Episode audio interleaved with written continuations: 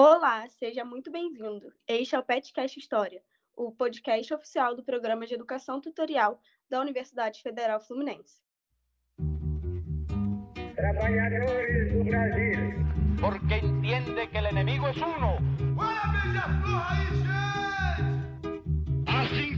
sendo, declaro fronteiras da Alemanha Oriental estão abertas. Vai todo mundo perder. Isso é uma mentira, é uma pantomima, uma patuscada. Eu sou Giovana Teperino, integrante do PET, e hoje aqui comigo está a Alice, estreando como apresentadora do nosso podcast. Oi, gente! Minha primeira vez aqui, estou um pouco nervosa, mas eu estou muito feliz. Eu já participei do podcast, podcast como bastidores, assim, mas é a primeira vez como apresentadora e espero que seja muito legal. Acredito que vai ser muito legal e que todos vão gostar muito da sua apresentação. É, então, o nosso episódio 65 vai tratar sobre uns assuntos fundamentais para a gente entender o mundo contemporâneo de hoje, né? É, os que são os direitos humanos e os refugiados. A discussão sobre os direitos humanos surge logo após a Segunda Guerra Mundial, que aconteceu ali entre 39 e 45, né?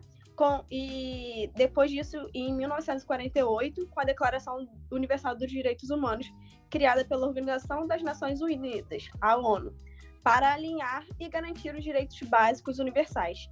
Os direitos humanos vieram, então, para combater e impedir que ocorressem novamente horrores como ocorreu é, com o Holocausto na Alemanha nazista. É, e uma das questões fundamentais dos direitos humanos é a garantia do refúgio. O refúgio, que, segundo o dicionário, é um lugar para onde se foge para escapar de um perigo. E é interessante citarmos aqui que, para esse assunto, existe uma agência específica da ONU, que é o Alto Comissariado das Nações Unidas para Refugiados, a Acnur. Mas vamos entender isso um pouco melhor adiante. É, sabemos também que, mesmo com os direitos humanos, nem sempre todo mundo tem seus direitos garantidos igualmente, como é o caso do, do grupo LGBT e a mais, né? É, e essa questão está sendo muito falada também agora por causa da Copa do Mundo, né? Porque o Catar é um país que, que faz perseguição e criminaliza essas pessoas. Então, é muito importante a gente tratar desse assunto e está muito atual ainda no nosso dia a dia. Bem, já deu para a gente perceber que refugiados e direitos humanos estão diretamente ligados e que é fundamental para a gente discutir sobre essas questões. Com isso, esse episódio chamou o graduando, é, que está quase terminando a sua graduação, está prestes a defender seu TCC, graduando de Direito na área de Direito Internacional e Direitos Humanos, Matheus Cardim, para bater esse papo com a gente. Seja muito bem-vindo ao podcast e agora passo a palavra para você se apresentar um pouquinho para a gente. Sou Matheus, tenho 24 anos e, como falei, estou finalizando minha faculdade agora e sou pesquisador acadêmico na área de Direito Internacional e Direitos Humanos. Vai ser um grande prazer bater esse papo com vocês. Então, Matheus, para a gente começar a conversar, é, eu queria que você explicasse para a gente um pouquinho melhor é, sobre o que é o refúgio e também a diferença entre refugiado e imigrante, né, que são dois termos que a gente ouve falar bastante. Bem, para começar a falar, antes de dar diretamente o conceito e a definição de refúgio, do que é refugiado e essa diferença entre refúgio e imigrante, é preciso falar sobre todo o processo histórico que se deu do Instituto de Refúgio e como o direito internacional dos refugiados ele se evoluiu. Inicialmente, o Instituto do Refúgio ele nasceu no final da Primeira Guerra Mundial, devido ao grande fenômeno migratório gerado pela Grande Guerra, pela Primeira Guerra, que foi a queda do Império Russo, Austro-Húngaro e Otomano. O final da Primeira Guerra gerou alguns tratados que foram firmados entre os países participantes da guerra, em que levou a haver vários deslocamentos no continente europeu, principalmente de russos brancos. E aqui a gente entende como russos brancos é, os partidários das forças contra-revolucionárias durante a Guerra Russa, que foram oposição aos, aos bolcheviques e lutaram contra o Exército Vermelho.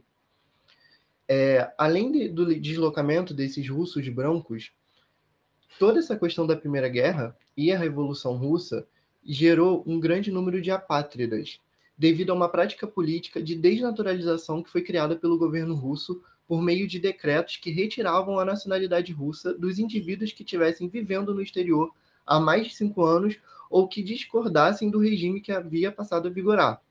Ou seja, os cidadãos, antes de se tornarem refugiados, eles perderam a sua nacionalidade, se tornaram apátridas. E trazendo o conceito de apatridia, do que é ser apátrida, apátrida para vocês, seria aquele indivíduo em que ele não possui nenhuma nacionalidade reconhecida por nenhum país.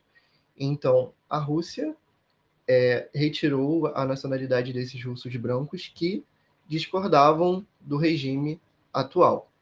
Sem nacionalidade e expulsos do território russo, esses indivíduos eles ficaram sem ter onde ir e eles sofriam perseguições dentro do território, o que fez com que houvesse um grande aumento do número de indivíduos apátridas na Europa, devido a essa prática do governo russo, o que levou em 1921 à criação do Alto Comissariado para Refugiados Russos.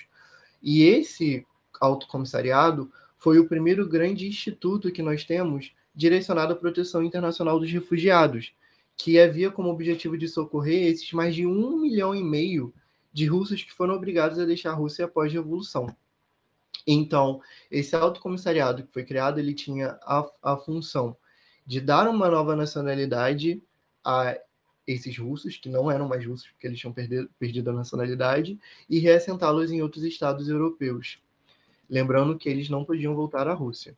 Então foi aí que criou-se o que a gente chama como passaporte Nancy, que foi uma primeira identidade de refugiado que nós temos aí em questão, em que foi ratificado por 52 países e que esses indivíduos que portavam esse, esse passaporte, esses apátridas, né, e refugiados russos que portavam esse, esse passaporte, poderiam viajar e se deslocar entre esses 52 estados. Em 1926, houve uma pequena mudança em relação à, à emissão desses certificados, em que, além dos russos, começou-se a incluir também os armênios, os armênios que eram vítimas do grande genocídio que assolou a Armênia no século XX. Ou seja, refugiados até então eram somente os russos e os armênios. Se você era de uma outra nacionalidade europeia, um italiano ou um inglês, você não poderia, pela lei atual, dar entrada na solicitação de refúgio. Então foi quando futuramente as coisas começaram a mudar um pouco e o conceito de refugiado começou a mudar. E isso ocorreu por volta de 1936, quando começou-se a entrar nessa definição a questão étnica.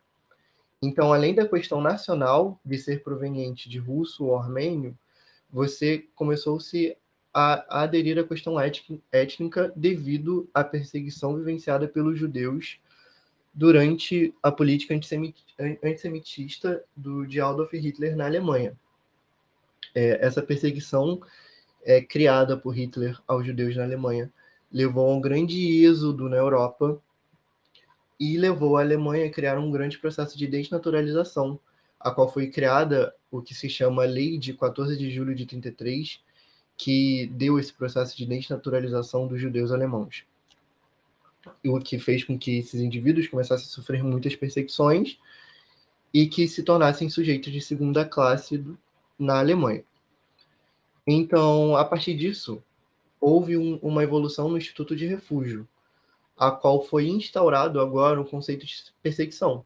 Ou seja, refugiado aqui, agora, seria aquele indivíduo que ele sofre alguma perseguição e que esse conceito de perseguição ele se tornou algo definidor para a concessão do status de refugiado.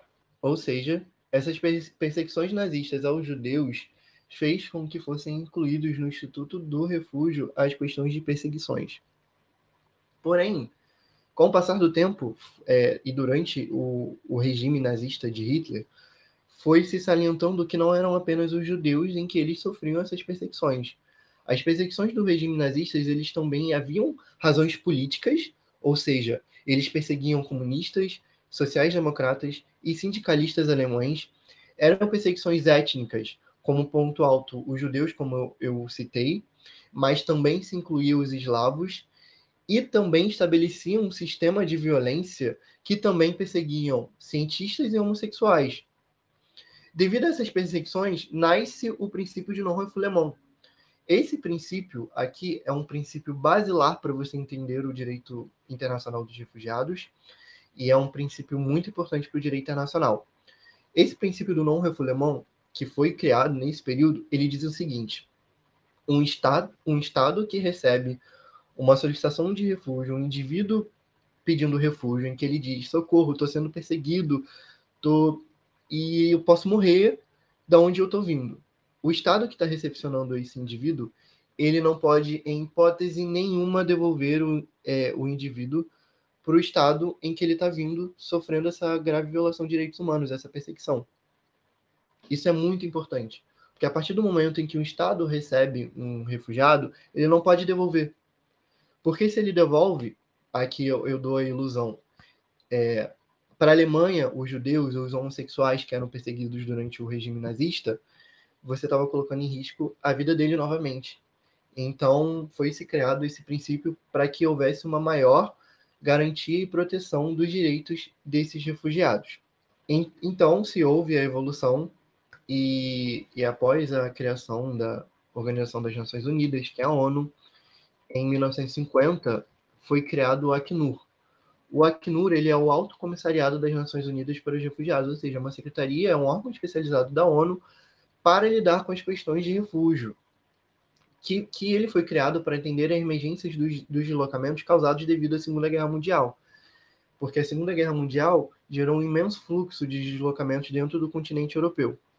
Então foi nesse contexto de pós-Segunda Guerra que foi criado o que hoje nós temos o que foi um, um dos maiores divisores de água para o direito dos internacional dos refugiados, que nós conhecemos como a Convenção Relativa ao Estatuto de Refugiados, que foi criada em 1951, que trouxe uma definição muito mais abrangente ao que nós tínhamos até então, de considerar o refugiado apenas os russos, os armênios e então os grupos que sofriam perseguição na Alemanha nazista.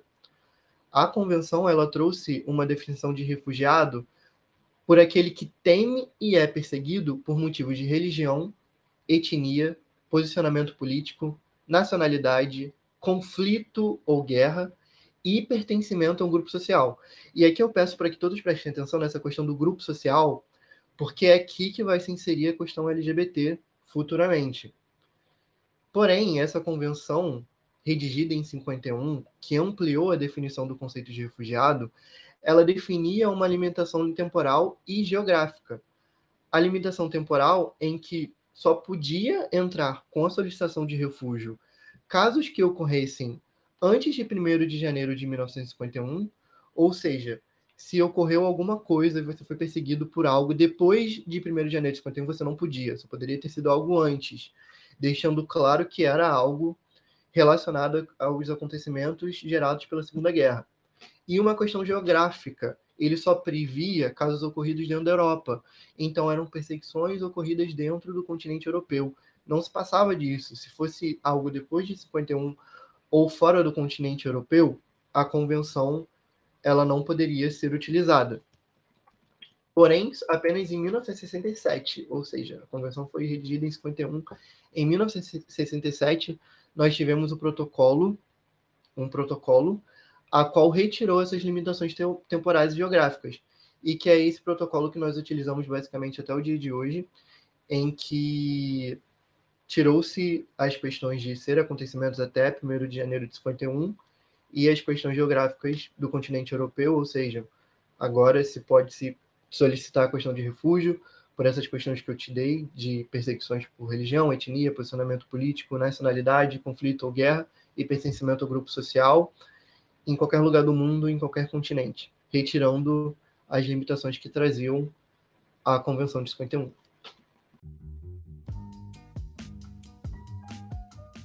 Nossa, Cardinho, muito obrigado. Você fez um panorama assim muito importante para a gente entender como que surge essa questão do refúgio, a diferença de refugiado e imigrante.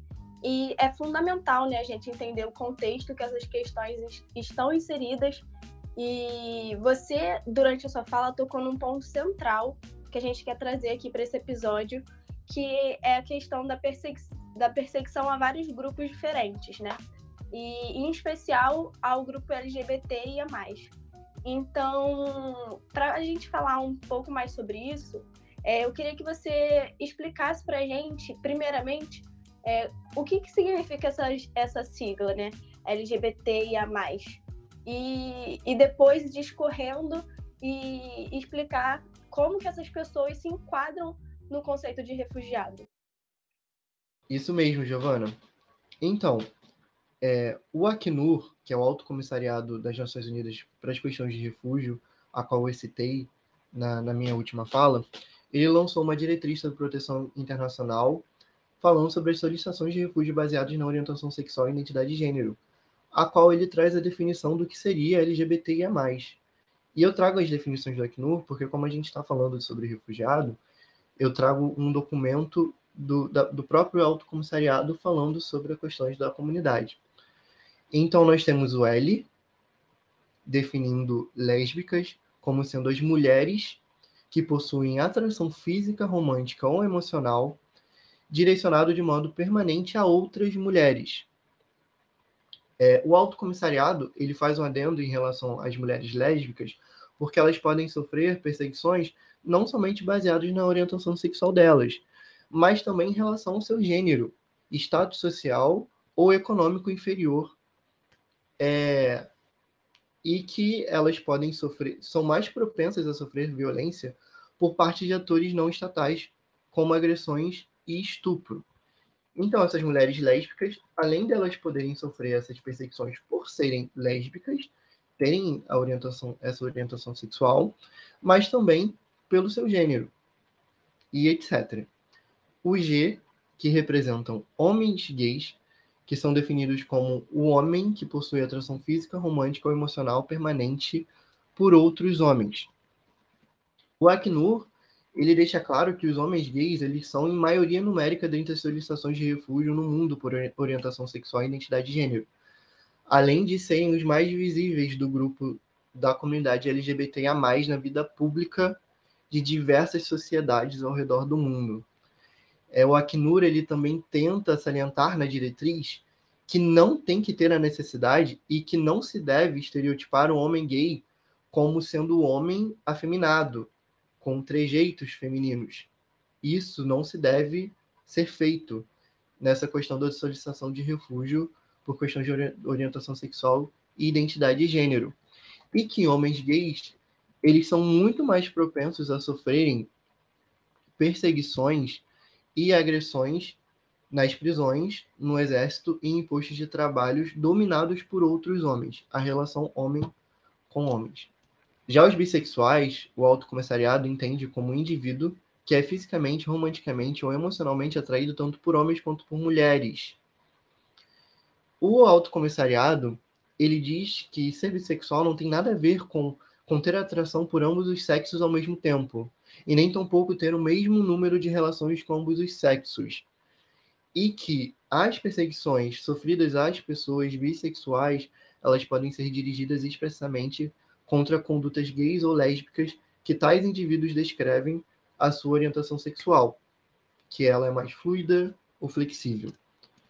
Já a definição do T, que seria os transgêneros, transexuais ou travestis, o Alto Comissariado nos traz a definição que são pessoas cuja identidade de gênero ou expressão de gênero é diferente do sexo biológico que ela adquiriu ao nascer.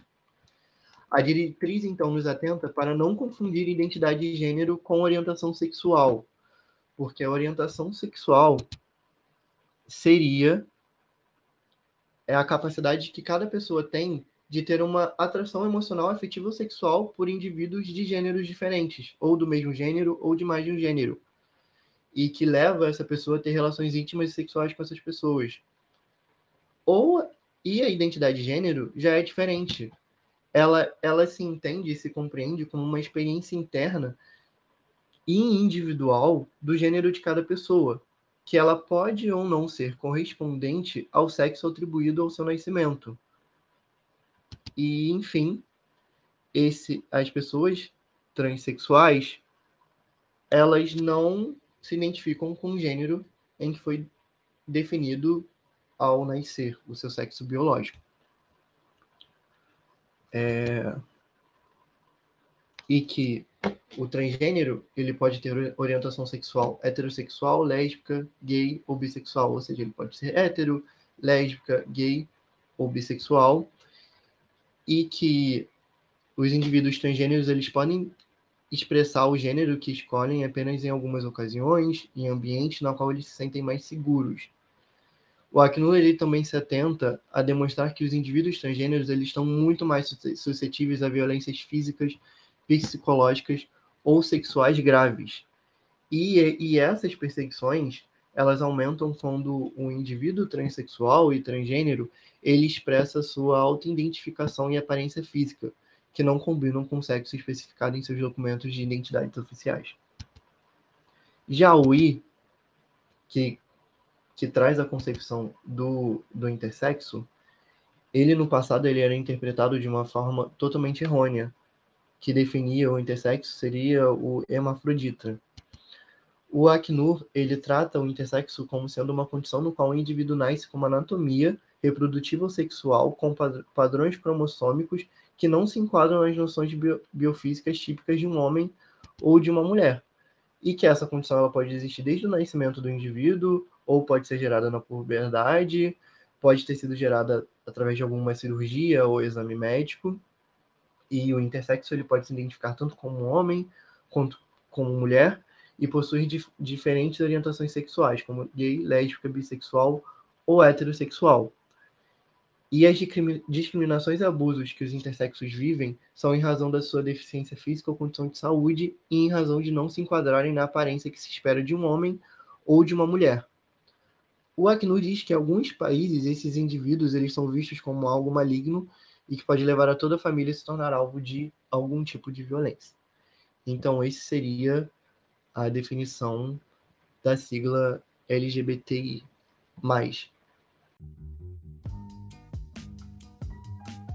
Olha, muito interessante tudo que você trouxe, mas agora eu queria te perguntar como que essas pessoas LGBTIA+, podem solicitar o refúgio? Qual é o procedimento?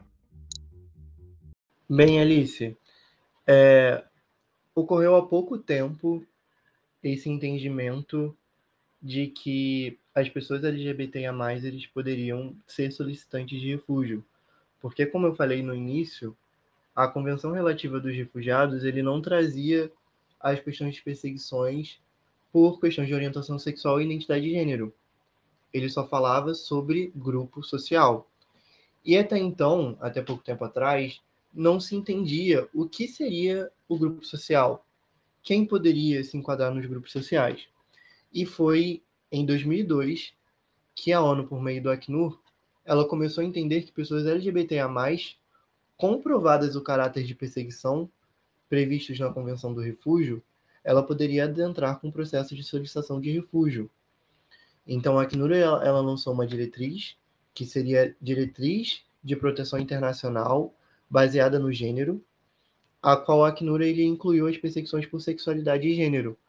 E essas perseguições elas podem ser uma punição, um recrutamento forçado, exploração sexual, discriminação às pessoas homoafetivas, travestis e transexuais, perseguições estatais e não estatais, e aqui é importante frisar que a perseguição que é sofrida pelas pessoas LGBTs, ela pode se dar também pelo Estado, através de leis que criminalizam é, e etc., e as não estatais que seriam pela própria sociedade civil. E aí eu até cito aí o Brasil como um país muito homofóbico e transfóbico, em que nós vemos aí casos diariamente de mortes, principalmente de pessoas transexuais. Então, através dessa diretriz, o Acnur ele diz, bem, esses indivíduos é, LGBTIA+, eles podem se enquadrar num grupo social e aí entrar com o processo de solicitação de refúgio comprovado a sua perseguição. Indo além, em 2006, houve um, nós demos um grão, grande passo em relação a, aos direitos LGBTs de forma internacional, em que se deu os princípios de hoje a carta, que foram vários especialistas de direito internacional do mundo inteiro, eles se re reuniram em, em prol da defesa dos direitos humanos das pessoas LGBT, e elaboraram o que foi a, a primeira tentativa mundial de se ter um documento internacional que defendesse a comunidade LGBTIA+, porque até 2006 a gente não tinha nenhum tratado, nenhuma convenção é, internacional que tratasse e defendesse plenamente a comunidade LGBTIA+. E esses princípios eles vieram para reconhecer as violações de direitos por motivos de orientação sexual e identidade de gênero, é, como sendo as violações de direitos humanos. Os, os especialistas eles apresentaram esses princípios no Conselho de Direitos Humanos da ONU, reconhecendo a comunidade LGBTA+, como sendo um grupo social marginalizado socialmente, que precisava de uma ampla proteção internacional. E foi uma grande tentativa de aplicar os princípios em tratados internacionais de direitos humanos, criando a obrigação dos estados que participassem de cumpri-los. Foram 29 princípios que correspondem aos princípios de Jakarta, trazendo os direitos de não discriminação à comunidade LGBTIA+, de igualdade, do direito à vida, da segurança pessoal, do direito à educação, da liberdade de opinião da, e de expressão, da liberdade de ir e vir, e um, um grande aqui, que é o direito de buscar asilo quando sofreram algum tipo de perseguição. É, os princípios eles foram apoiados por 54 estados, mas acabou que não se tornou parte de nenhum tratado internacional. E foi apenas em 2011 que o Conselho de Direitos Humanos da ONU ele adotou a resolução 17/19, marcando um, um marco histórico na conquista normativa da defesa da comunidade LGBTA+, a qual a resolução reafirmou a universalidade dos direitos humanos para a comunidade LGBTA+. Ou seja, a ONU ela se responsabilizou através dessa resolução em 2011, por meio do Conselho de Direitos Humanos, de promover o respeito e a proteção da comunidade, entendendo os atos de violência e de perseguições que são vivenciados por indivíduos com base na sua orientação sexual e identidade de gênero no mundo todo, e, além disso, ele instituiu um estudo de como o direito internacional dos direitos humanos ele poderia ser instrumentalizado, ou seja, ele poderia ser utilizado para resolver essa problemática em, em âmbito global e proteger toda a população LGBTIA+. Porém, foi um, um grande... ficou muito dividido entre os países essa resolução.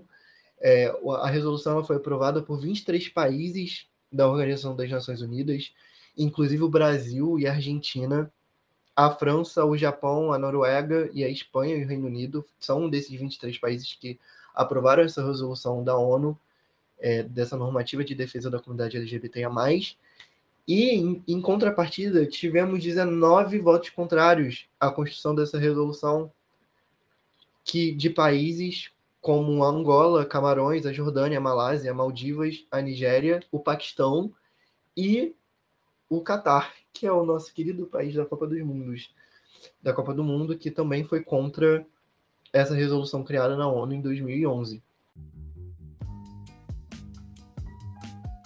Então, você tocou em pontos muito importantes, né, para a gente se informar e, e conhecer mesmo, até mesmo para a gente ajudar pessoas que, que estejam passando por, por essas situações, né? É, em uma parte da sua fala, você fala como as, até mesmo leis estatais perseguem essa comunidade. Como um grande exemplo que a gente pode citar aqui, que está com grande popularidade por causa da Copa do Mundo, né? É o Catar, que persegue e criminaliza é, as pessoas dessa comunidade. Mas também falou como o Brasil ainda é um país muito homofóbico e que continua perseguindo pessoas LGBTIA+, né? É, então, se você pudesse trazer para gente como que está o mapa dessa de refugiados que são perseguidos LGBTIA+, o mapa mundial e como que o Brasil se posiciona em relação a esses refugiados.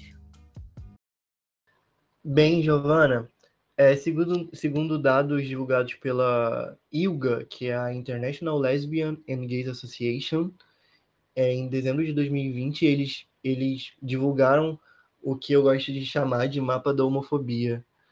é, em que eles, eles pegaram o mapa mundi, colocaram na mesa e pincelaram os países em que possuem práticas estatais de criminalização à comunidade e os países que possuem leis de defesa e de igualdade à comunidade LGBTIA+. E foi assustador, porque 70 países praticam a criminalização por orientação sexual e identidade de gênero, inclusive o Catar, o país da Copa do Mundo. Desses 70 países que possuem leis que criminalizam os indivíduos por orientação sexual e identidade de gênero, 30 países eles possuem penas de prisão de até oito anos. E eu cito a Etiópia, Mar Marrocos e o Iraque como sendo um desses 30 que possuem prisões de até oito anos. Dos 70, 27 países possuem pena de 10 anos de prisão que podem ir até a prisão perpétua, ou seja, o um mínimo de 10 anos até a prisão perpétua. São 27, isso é assustador, como o Sudão, o Quênia e Mianmar. Dos 70, 11 deles possuem pena de morte prevista em lei a pessoas da comunidade LGBTIA+, como o Paquistão, Arábia Saudita e o país da Copa do Mundo, Catar, possui prevista no seu ordenamento jurídico a pena de morte. É, e é importante salientar que as pessoas LGBTIA+, nacionais desses estados, eles correm grandes perigos, porque eles são silenciados e impedidos de viverem suas vidas de forma livre, livres e plenas pelo próprio agente estatal, ou seja, o Estado que ele existe para lhe dar proteção, te dar segurança, ele te persegue por você ser quem você é. Vale salientar também que há diversos países em que a homossexualidade não é criminalizada pelo Estado, mas que os indivíduos LGBTA+, sofrem com uma grave e generalizada violação de direitos humanos pela própria sociedade civil. Ou seja, há estados em que não possuem uma lei que criminalize. E aí eu dou até o exemplo do Brasil. Nós não, nós não possuímos nenhuma lei que criminalize a comunidade LGBTA+, como tem no Catar, como tem na Etiópia, na Arábia Saudita.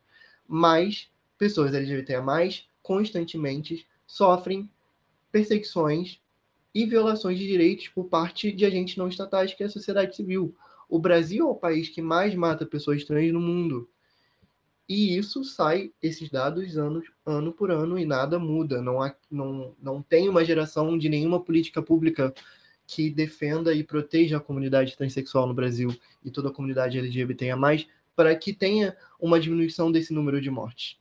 Enfim, o que eu, eu também quero mostrar e falar para vocês que o que permeia o direito ao refúgio por orientação sexual e identidade de gênero não é apenas o indivíduo ele ser proveniente de um estado que tenha criminalizado por lei que você não pode ser LGBT, porque você pode ser preso e pode até ter uma pena de, de morte, mas é o fator perseguição, que pode ser estatal ou da sociedade civil. E aí tem casos, pode ser os dois. Você pode ser perseguido tanto pela sociedade civil quanto pelo Estado. E, além disso, é, há estados em que há restrições do exercício dos direitos de liberdade de expressão e propaganda da comunidade LGBTIA+. Então, agora, durante a Copa do Mundo, nós tivemos grandes exemplos. Tivemos um brasileiro pernambucano, que ele foi preso é, fora do estádio, se eu não me engano, é, por estar com uma bandeira de, do, do estado do Pernambuco, em que pensaram que era a bandeira LGBTIA+. Então, o Catar ele possui leis que, que proíbem qualquer liberdade de expressão e propaganda que seja da comunidade LGBTIA+. E tivemos, né, também, além desse exemplo do pernambucano, tivemos o, o torcedor do, dos Estados Unidos que entrou em campo durante a partida do, dos Estados Unidos com a bandeira LGBTIA+, e ele foi escorraçado no meio do campo e foi preso porque o Catar ele possui as leis que, além de criminalizarem a comunidade, que pode ser até com a pena de morte, ele proíbe qualquer propaganda e qualquer analogia à comunidade. Há países que não criminalizam de qualquer forma a comunidade LGBTIA+, não possuem nenhuma lei de criminalização, mas eles possuem leis de restrições de propaganda e de liberdade de expressão.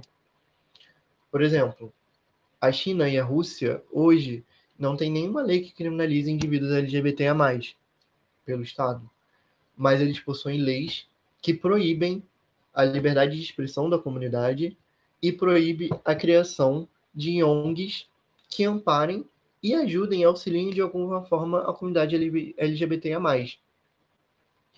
Há países também que possuem direitos LGBTIA+, efetivos, como o direito ao casamento e adoção, e esses países são como o Brasil, é, há países que possuem proteção constitucional, ou seja, a Constituição do Estado há um amparo legal e jurídico que proteja a comunidade LGBTIA+, em modo geral, e eu dou o exemplo da Bolívia, de Portugal, da Suécia e da África do Sul.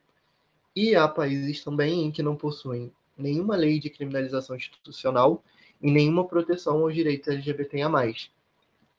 Porém, ele, esse cenário global do direito LGBT+, ele está em constante mudança, porque há pouco tempo nós tivemos a Índia que criminaliza e não criminaliza mais, Trindade e Tobago também, e Trindade e Tobago, inclusive, que legalizou a relação entre pessoas do mesmo sexo, e em contrapartida nós temos Bermudas, em que era legalizado o casamento homoafetivo, e ele foi retirado, não é mais legalizado, e a Malásia, que aplicou uma pena de castigo público para um casal de lésbicas. Tivemos, temos também a Uganda, que recentemente ela aumentou a pena para pessoas homoafetivas. Em 2015, ou seja, aumentou a pena de reclusão para pessoas LGBT a mais. E é isso. Matheus, e uma outra pergunta que tem tudo a ver com o que a gente está conversando aqui é, o Brasil, mesmo sendo um país transfóbico, homofóbico, ele recebe refugiados LGBT, ele, ele ampara esses refugiados? Olha, Giovana, quando eu comecei a, a, adentrar nos meus estudos de imigração e refúgio, e eu comecei a direcionar eles para a comunidade LGBT+, e quando eu fui mais a fundo e ver a situação do Brasil, eu me surpreendi muito, e muito positivamente. E para mim foi algo que até hoje não faz muito sentido, que é algo bem contraditório. Mas o Brasil, ele é um dos países que possui uma melhor política de recepção de refugiados LGBTIA+, no mundo. É, a estimativa do Acnur é de que há 40 países que reconhecem essas solicitações de refúgio por perseguições e orientação sexual, e identidade de gênero. O Brasil é um desses 40. Inclusive, o Brasil ele possui uma lei brasileira de refúgio, ou seja, o Brasil, além de, de, de ter promulgado a Convenção Relativa dos Refugiados de 51, depois o Protocolo de 67, que retirava as limitações é, temporais e geográficas para a definição de refugiado, é, ele criou uma lei específica para lidar com os refugiados. Uma lei é, de refúgio nacional que, inclusive, foi utilizado como modelo para diversos países da, da América do Sul, que é a Lei de Refúgio 9.474 de 97. E que, apesar dessa lei ela não deixar expresso nenhuma questão para a comunidade LGBT, porque ela adotou a definição geral da Convenção Relativa de Refúgio de 51, é, ela traz a questão da grave e generalizada violação de direitos humanos por grupo social. E, se o, e a partir do momento que o Acnur e a ONU traz o entendimento que as pessoas LGBTIA+, podem ser consideradas como grupo social para motivos de perseguição para solicitação de refúgio, o CONARE, que é o Comitê Nacional para os Refugiados, ele adotou, beleza, vamos recepcionar refugiados LGBTIA+. E a qual, inclusive, em 2018, o Brasil ele publicizou esses dados de quantos refugiados LGBTIA+, o país já recepcionou. E nesses dados que foram divulgados, nós podemos ver 369 solicitações de refúgio no Brasil por orientação sexual ou identidade de gênero. É muita coisa, porque o Acnur ele ainda entende que o número pode ser 30% maior do que se tem dados devido à vergonha de falar que se é LGBT mais pelos próprios refugiados. Porque o que acontece? o indivíduo que sofre perseguição por sua orientação sexual ou identidade de gênero, que ele vem de um país em que ele é perseguido pela sociedade civil, em que o Estado a todo momento não permite você ser quem você é, porque você pode ser preso, você pode levar a pena de morte, e você foge por conta disso, você chega em, em outro Estado, gera um motivo de vergonha. Então, o Acnur ele diz que os dados de solicitação de refúgios por orientação sexual são muito maiores, porque eles chegam aqui, fogem pela perseguição à sua orientação sexual e identidade de gênero, mas não têm coragem de dizer. E dizem que é por um, algum outro motivo. E com o tempo, bem depois, quando eles estão muito mais confortáveis, eles dizem que são pessoas LGBT a mais. É, e dessas 369 solicitações feitas pelo Brasil, 121 delas são de nigeria, nigerianos, 45 são de ganeses e 43 são de pessoas vindo de Serra Leoa. E dos, das 369 solicitações de refúgio por orientação sexual ou identidade de gênero no Brasil, 241 delas se declararam homens gays, sendo uma confirmação do que o Acnur ele diz na, na sua diretriz, que eu comentei no início, de que a maior parte desses indivíduos perseguidos eram homens gays. Bem, Carlinhos tocou em pontos muito importantes, é, mas a nossa conversa, infelizmente, vai ficando por aqui. Porém, o debate sobre direitos humanos, refugiados de todos os grupos está longe de acabar, porque está em constante disputa. O direito, os direitos das pessoas estão sempre em disputa é, em qualquer tipo de governo. E é muito importante a gente sempre procurar é, nos mantermos informados, né? Então, foi muito bom esse episódio. Espero que todos gostem. E a gente vai ficando por aqui. Queria super agradecer ao Matheus Cardim por ter vindo participar desse episódio do podcast com a gente. Foi o meu primeiro e eu acho que deu super certo. É, foi um tema que eu achei super interessante e eu espero que você ouvinte tenha achado também. Cadinho, a gente deseja que você defenda a sua tese com com muito brilho, que você arrase lá. E agora, se você quiser falar suas, suas considerações, fique à vontade. É isso, muito obrigado, Giovana, muito obrigado, Alice, pelo convite para poder participar do podcast do Petcast História, por vocês terem é, trazido esse tema tão importante dos direitos humanos é, dos refugiados LGBTIA+, que é um tema super atual, mais atual ainda por esse atual momento que nós estamos vivenciando de Copa do Mundo, de ser um, um, país, em um estado que criminaliza e possui leis tão duras para a comunidade LGBT+. Então, trazer essa consciência é super importante que o, a cultura de violação de direitos humanos ela não deve ser respeitada nunca. Ela deve ser combatida sempre. Toda perseguição, toda violação de direitos humanos ela deve ser combatida é, com muito afinco é, a pessoas no Catar e a pessoas em todo o Oriente Médio, nos países em que criminalizam, que estão sendo perseguidos, estão presos e, e morrem todos os dias por simplesmente expressarem ser quem elas são. Então, que essa Copa do Mundo possa trazer esse tipo de reflexão para todo mundo sobre a relação da comunidade LGBTIA+. E obrigado mais uma vez pelo convite de, de estar aqui. Bom, é isso, pessoal. A gente vai ficando por aqui. Mas antes de encerrar, a gente quer lembrar vocês a seguir o Petcast nas redes sociais e o Pet História também nas redes sociais. É... E vamos aos créditos. A apresentação ficou por minha conta, Giovana Teperino e Alice Dias. O roteiro ficou com a Giovana Teperino, também sou eu, Giovana Vermelinge e Alice Dias. A produção é com a Jennifer Cursino a revisão e o texto com a Gabriela Docher e a edição com Caio Monzoli. Até a próxima!